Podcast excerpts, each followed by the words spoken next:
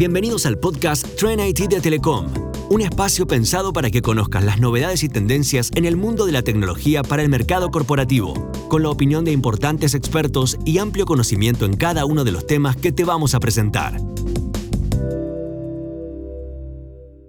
Comienza la segunda temporada del Trend IT, el podcast de Telecom Empresas, donde la idea es conversar acerca de las tendencias y novedades en el mundo de la tecnología para empresas y para organizaciones de todo tipo, ¿no? Para el mercado corporativo en general.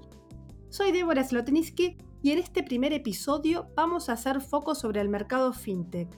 Vos, yo, todos sabemos que hay una revolución en la forma de pagar, han evolucionado muchísimo los medios de pago en estos últimos tiempos y esto impacta en los hábitos de los consumidores, pero también en la empresa y en los comercios que tienen que gestionar esos cobros.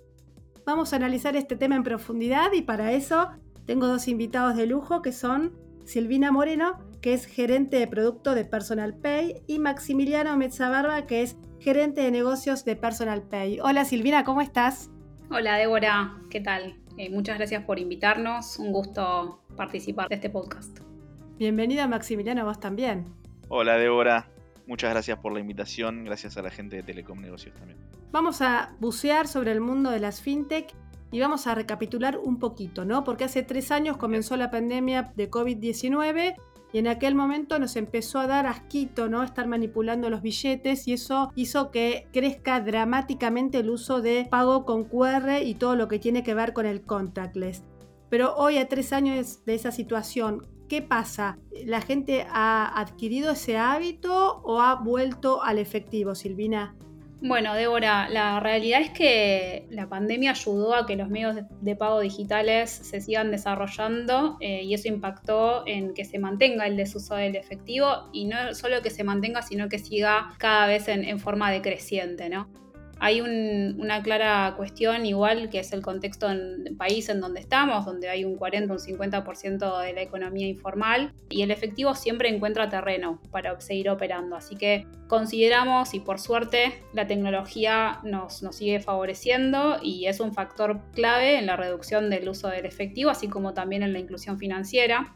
Como dato podemos contar que en Argentina ya hay más de 300 fintechs eh, y esto permite eh, que cada vez se ofrezcan eh, mejores servicios con soluciones competitivas y cada vez más orientadas al cliente. Creo que también algunas de las apps gubernamentales como las de identidad, Mi Argentina, las de movilidad, las de viajes y salud promueven esta digitalización donde también podemos ver que se integran en el ecosistema fintech y en el sistema bancario tradicional, por lo cual la gente, las personas cada vez más están promovidas por esta digitalización cada vez le tienen menos miedo a la adopción de, este tipo de eh, aplicativos, de hacer virtual su dinero en efectivo o de utilizar billeteras virtuales. Así que creo que se mantiene esa tendencia de desuso. Pero bueno, también, eh, y no, no menor, creo que parte de esta problemática se va a seguir resolviendo a medida que la conectividad en el mercado siga creciendo como lo viene haciendo y que se promueva también el acceso a las personas a través de distintas tecnologías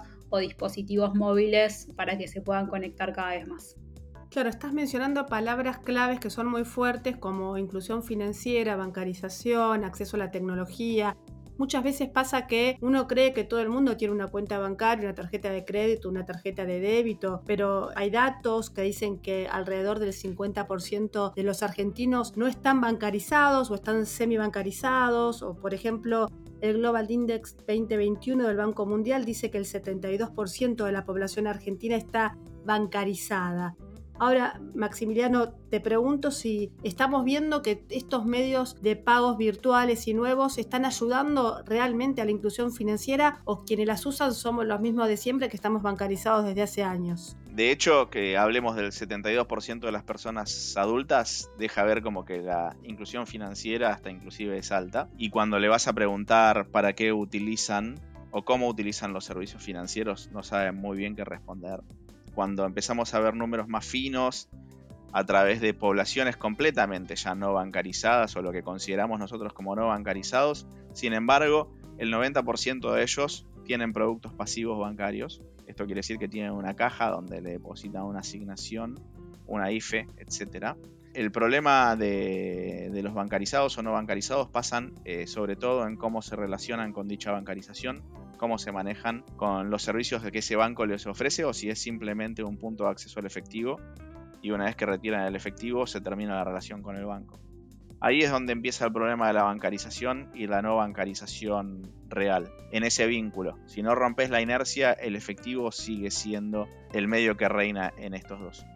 El problema no es necesariamente un tema de conocimiento, sino que es un tema de cómo le aportas valor a ese usuario. Tener una lógica que sea conveniente y significativa, que no hablemos de costos y comisiones leoninos o barreras de acceso altas, si es que estas personas necesitan un crédito o un producto financiero. Y ahí está realmente el desafío que tenemos las fintech. Obviamente entendemos que nosotros estamos favoreciendo positivamente esa inclusión, este, inclusión y educación también ¿Por qué no en ambos segmentos? Obviamente con mucho más foco en segmentos que los entendemos como desatendidos. ¿Y cómo favorecemos esa inclusión? Creando productos que los contemplen en esa propuesta, basado en información de comportamiento, que quizás sí tenemos eh, más desde el lado de Telecom, de cómo se comportan con el uso de los servicios que ya, ya interactúan con nosotros.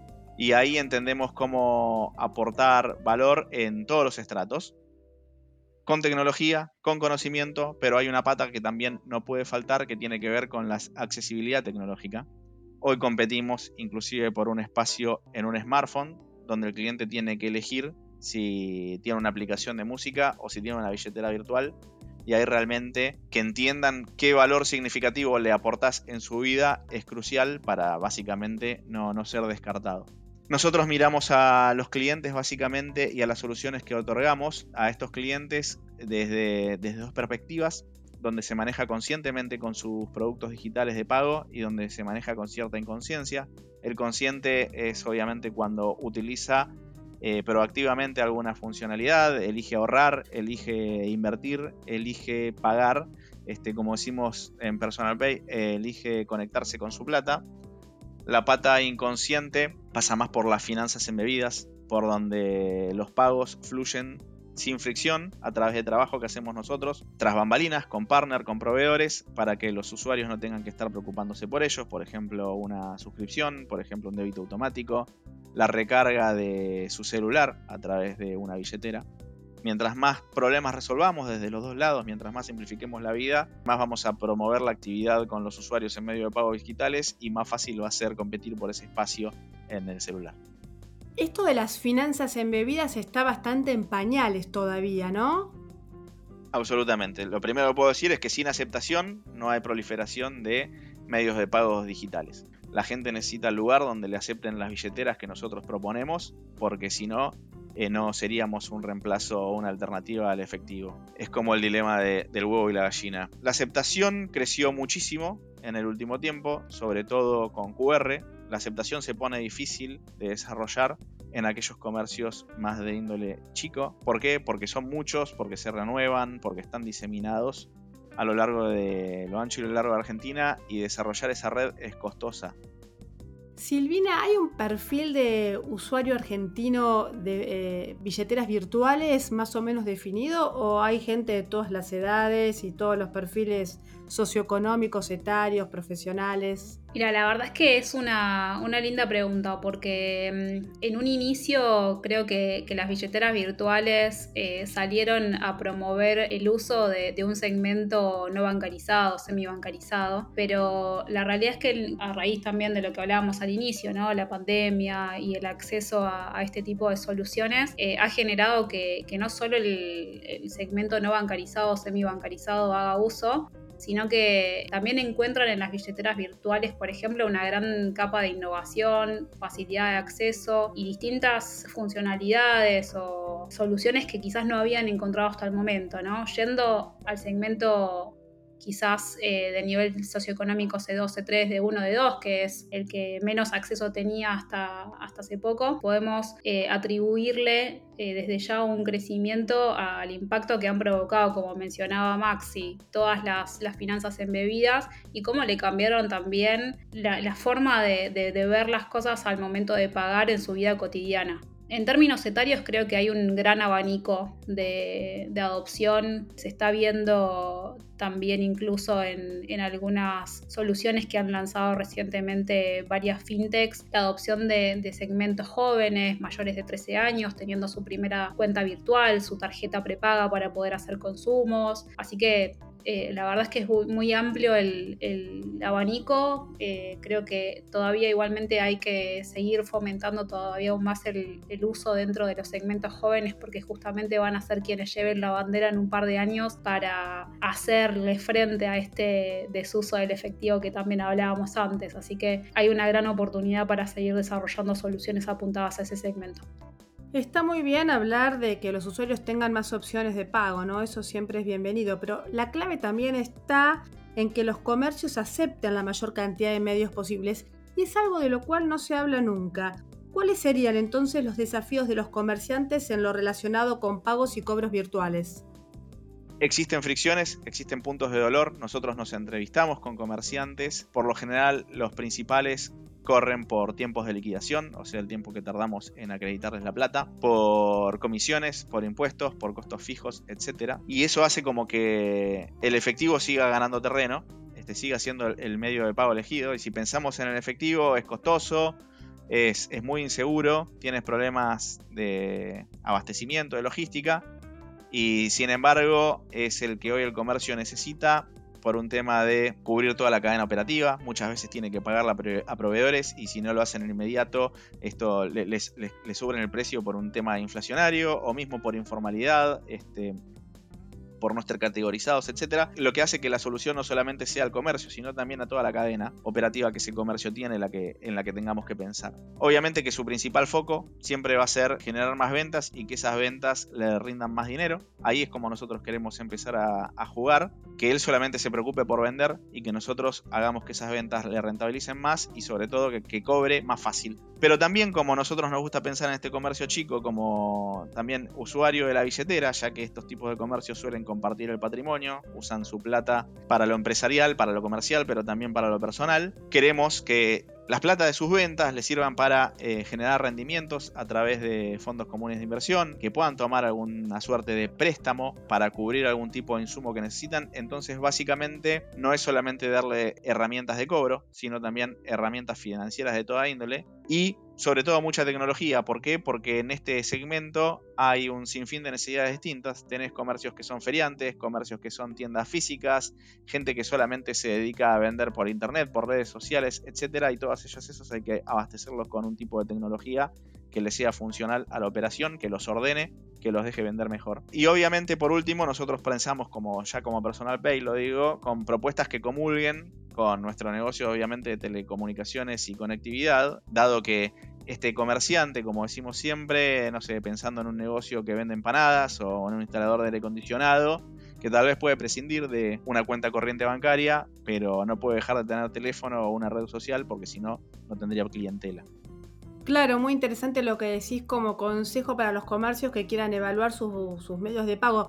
Ahora, lo mismo pasa con las billeteras, Silvina, porque aparte hay una propuesta bastante abundante. Como decía Maximiliano, los dispositivos muchos son limitados, entonces tenemos que elegir entre uno y otro porque no tenemos espacio y aparte la gestión se hace engorrosa de tantas billeteras virtuales. ¿Qué están evaluando los consumidores hoy al momento de elegir una? Bueno, Débora, creo que te podría decir que en nuestra humilde visión y basándonos en investigaciones que hemos realizado en diferentes targets, eh, los principales aspectos que son relevantes para las personas eh, son la accesibilidad, la conveniencia y la experiencia. Hay una buena propuesta para una billetera virtual y para que sea valorada, considero que tiene que tener ciertos pilares. Por ejemplo, la seguridad de, las plataformas, la infraestructura y el respaldo de la marca toman una gran importancia a la hora de que las personas, en primer lugar, dejen sus datos para poder registrarse y después su plata, ¿no? Así que eso es uno de los puntos clave. Después, de la mano de lo anterior y ya teniendo el respaldo y la confianza de los clientes, el segundo aspecto es eh, otorgar transparencia a través de brindar precios justos, condiciones claras, cualquiera sea el detalle digamos, que le podamos dar a los usuarios para que entiendan la complejidad del producto que está adquiriendo es súper relevante para elegir ¿no? qué, billetera usar. También darle información sobre eh, las tasas, eh, contar información también sobre eh, los costos asociados a la operatoria es parte de, de una transparencia que están promoviendo las fintechs que era algo que necesitaba realmente la industria para, para seguir evolucionando. además de todo esto, eh, en un contexto inflacionario como también charlábamos al inicio, considero que parte de la propuesta de valor y en base también a lo que comentaba Maxi, eh, es necesario generar eh, una, una cartera de beneficios, de descuentos, alianzas que ayuden a las personas cada vez a ahorrar más.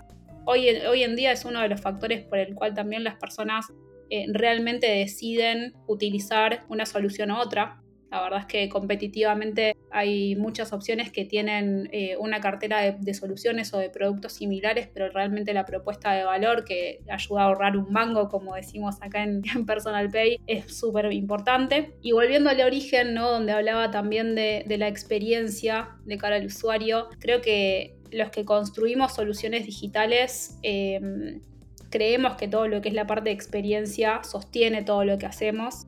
Cuando arrancamos a construir un producto, cuando comenzamos con un rediseño, eh, buscamos entender realmente el problema que le estamos queriendo resolver a la persona y en función de esto comienza el desafío de construir junto a nuestros clientes y a las métricas de su comportamiento la solución final que va a haber, ¿no? Creo que esa, esa parte es la más importante también justamente para que después nos elijan, porque los productos que hacemos los hacemos pensando en ellos, con la mirada realmente puesta en el cliente, en la necesidad y, en, como decía antes, buscar resolverle el, problema y no querer vender algo forzado.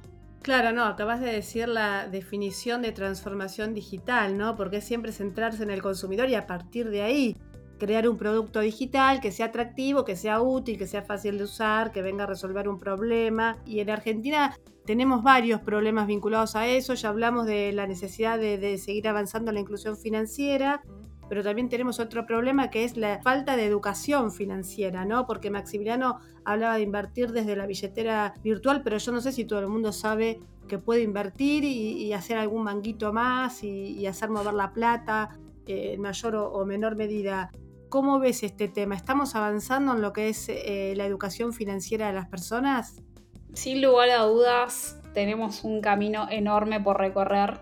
Eh, es un tema que apasiona eh, la educación financiera, pero todavía nos falta mucho en, la industria para seguir promoviéndola. Em, la revolución fintech de Argentina desde ya generó un impacto positivo solo un tercio de la población tiene acceso hoy en Argentina a, algún tipo de educación financiera y creo que para que esto siga creciendo no solo es el sector fintech quien debe promover justamente cada vez mayor accesibilidad a esto, sino que también el gobierno, las entidades tradicionales e incluso el, apoyo empresario necesita cada vez más eh, robustecer su participación, como decía, ¿no? En líneas generales creo que el sistema financiero o al menos los jugadores que participamos de la construcción tenemos que seguir garantizando algunas cuestiones que son básicas. Por un lado, promover transacciones que se cursen en tiempo real, sin demoras, sin latencias, que exista realmente un acceso al crédito que, incluya modelos de scoring no convencionales para que las personas puedan tener un mejor acceso, un mejor trato, educarlos sobre cómo funciona su historial crediticio, cómo impulsarlo o hasta a veces cómo limpiarlo, ¿no? Porque eh, hay, muchas personas que quedan en el camino o en el intento de, de, acceder a algún tipo de solución financiera. Y eso también hace parte de la educación que tenemos que promover los que hacemos la industria, ¿no? Es importante también que existan controles de seguridad para que los clientes operen tranquilos y, que conozcan, digamos, las responsabilidades que tienen a la hora de eh, dejar sus datos en, determinadas plataformas, y hasta incluso mostrar información sensible. Es súper importante que eh, dentro de todo lo que es el aspecto de, educación financiera e, inclusión financiera, también se den eh, a conocer ese tipo de, cuestiones que son súper relevantes. Creo que hay una cuestión también que, el gobierno tiene que seguir desarrollando, que es más regulaciones orientadas a la defensa del consumidor, bajar la, complejidad también de los sistemas tributarios para tanto para empresas como para pymes, disponibilizar programas gubernamentales orientados a la educación de forma más abierta, ¿no? Porque a veces escuchamos ciertas este, acciones que se hacen en torno a la educación financiera, pero necesitamos tenerlo de manera más amplia para la base de la pirámide, sobre todo, que es donde está tal vez la, barrera de entrada de acceso más importante. Y bueno, desde nuestro lugar, creo que el aporte que podemos hacer eh, con nuestros canales, con, eh, ya sea desde nuestras webs o desde las aplicaciones que creamos, es promover buenas prácticas, generar contenido cercano, de fácil lectura, donde les podamos eh, aportar información que luego puedan usar en su vida diaria. Y en definitiva, nosotros somos un canal de aprendizaje para las personas. Así que todavía, como te, como te decía al inicio, creo que tenemos un montón de camino que recorrer aún así eh, se están haciendo buenas cosas y cada vez más estamos logrando al menos que una pequeña porción empiece a adoptar ciertos conocimientos.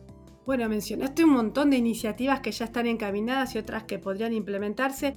Por ahí mencionaste el tema de la educación y particularmente si un chico puede tener una tarjeta o una billetera virtual a partir de los 13 años, estaría buenísimo que en los colegios se hable más de este tema, porque el tema de la plata, del dinero, de qué sé yo, es como tabú. Nadie dice cuánto gana, cómo invierte, y, quizás sería interesante que en los colegios eh, o, en los ámbitos donde se manejan los chiquitos se empiece a hablar del tema para que uno esté familiarizado con eso cuando empieza a tener sus primeras herramientas de pago. Así que es un tema que, da para hablar un montón, porque si no uno se encuentra en la adultez con que no sabe nada eh, y y es difícil aprenderlo de un momento a otro y de, forma autodidacta, ¿no? Eh, cómo manejar mejor el dinero. Total, hay unos casos muy interesantes también en, Brasil donde promueven eh, el uso de tarjetas prepagas para eh, segmentos jóvenes, pero solo pueden acceder al dinero de esa tarjeta prepaga si superan una especie de test de mini pruebita que le hacen todos los meses justamente como para poder de alguna manera validar que conocen ciertos conceptos y recién ahí entonces empiezan a usar la plata de, su cuenta para poder este, gastarla en, lo que quieran. Me parece re interesante, la verdad es que es un tópico que, lo dije al inicio, es lindo y apasiona. Personal Pay, que es la billetera virtual de Telecom Argentina, acaba de cumplir su primer año de vida. ¿Cuál es el balance, Maxi? ¿Cuál es la diferencia con respecto a las otras propuestas que hay en el mercado? Por suerte tuvimos un buen nacimiento que cumplió con creces nuestros objetivos y en parte la propuesta viene apalancada en lo que nosotros llamamos la conexión de la plata con las personas. Hoy eh, Telecom tiene una propuesta que es conexión total. Nosotros queremos sumarnos a esa conexión, a esa conectividad, pero vinculándolas con la plata. ¿Cómo? Otorgándole la mayor cantidad de soluciones posibles que les permitan ahorrar, les permitan financiarse, les permitan invertir, que les permitan eh, estirar un poco más la plata para llegar con alguna mejor condición a fin de mes a través de, de, alianzas y sobre todo a través de nuestro propio ecosistema. ¿A qué me refiero cuando hablo de ecosistema? Me refiero sobre todo al respaldo y confianza de saber que la plata está en una compañía que es de Telecom, tiene presencia y pisada ah, en todo el territorio argentino, ah, así eh, en lugares muy recónditos donde el, efectivo es el rey y único medio de pago y única alternativa. Este, hasta inclusive nosotros administramos la, tecnología que va atrás de eh, las wallets, no solamente Personal Pay. Este, o sea, nosotros administramos esa tecnología para que las wallets vivan en esos smartphones e inclusive proveemos esos smartphones también. Este, y ahí es donde entendemos que nosotros podemos jugar distinto. Básicamente nos paramos en ser parte de la convergencia de servicios de Telecom, no ser un, silo un servicio estanco, sino ser parte de algo que es más grande, que es todo el ecosistema digital que Telecom está construyendo. Claro, aparte esta convergencia es interesante porque hay sinergia y hay beneficios y un consumidor tiene que hablar con menos cantidad de proveedores, pues ya con uno liquidas el tema de internet, telefonía, la billetera y se aprovecha mejor, ¿no?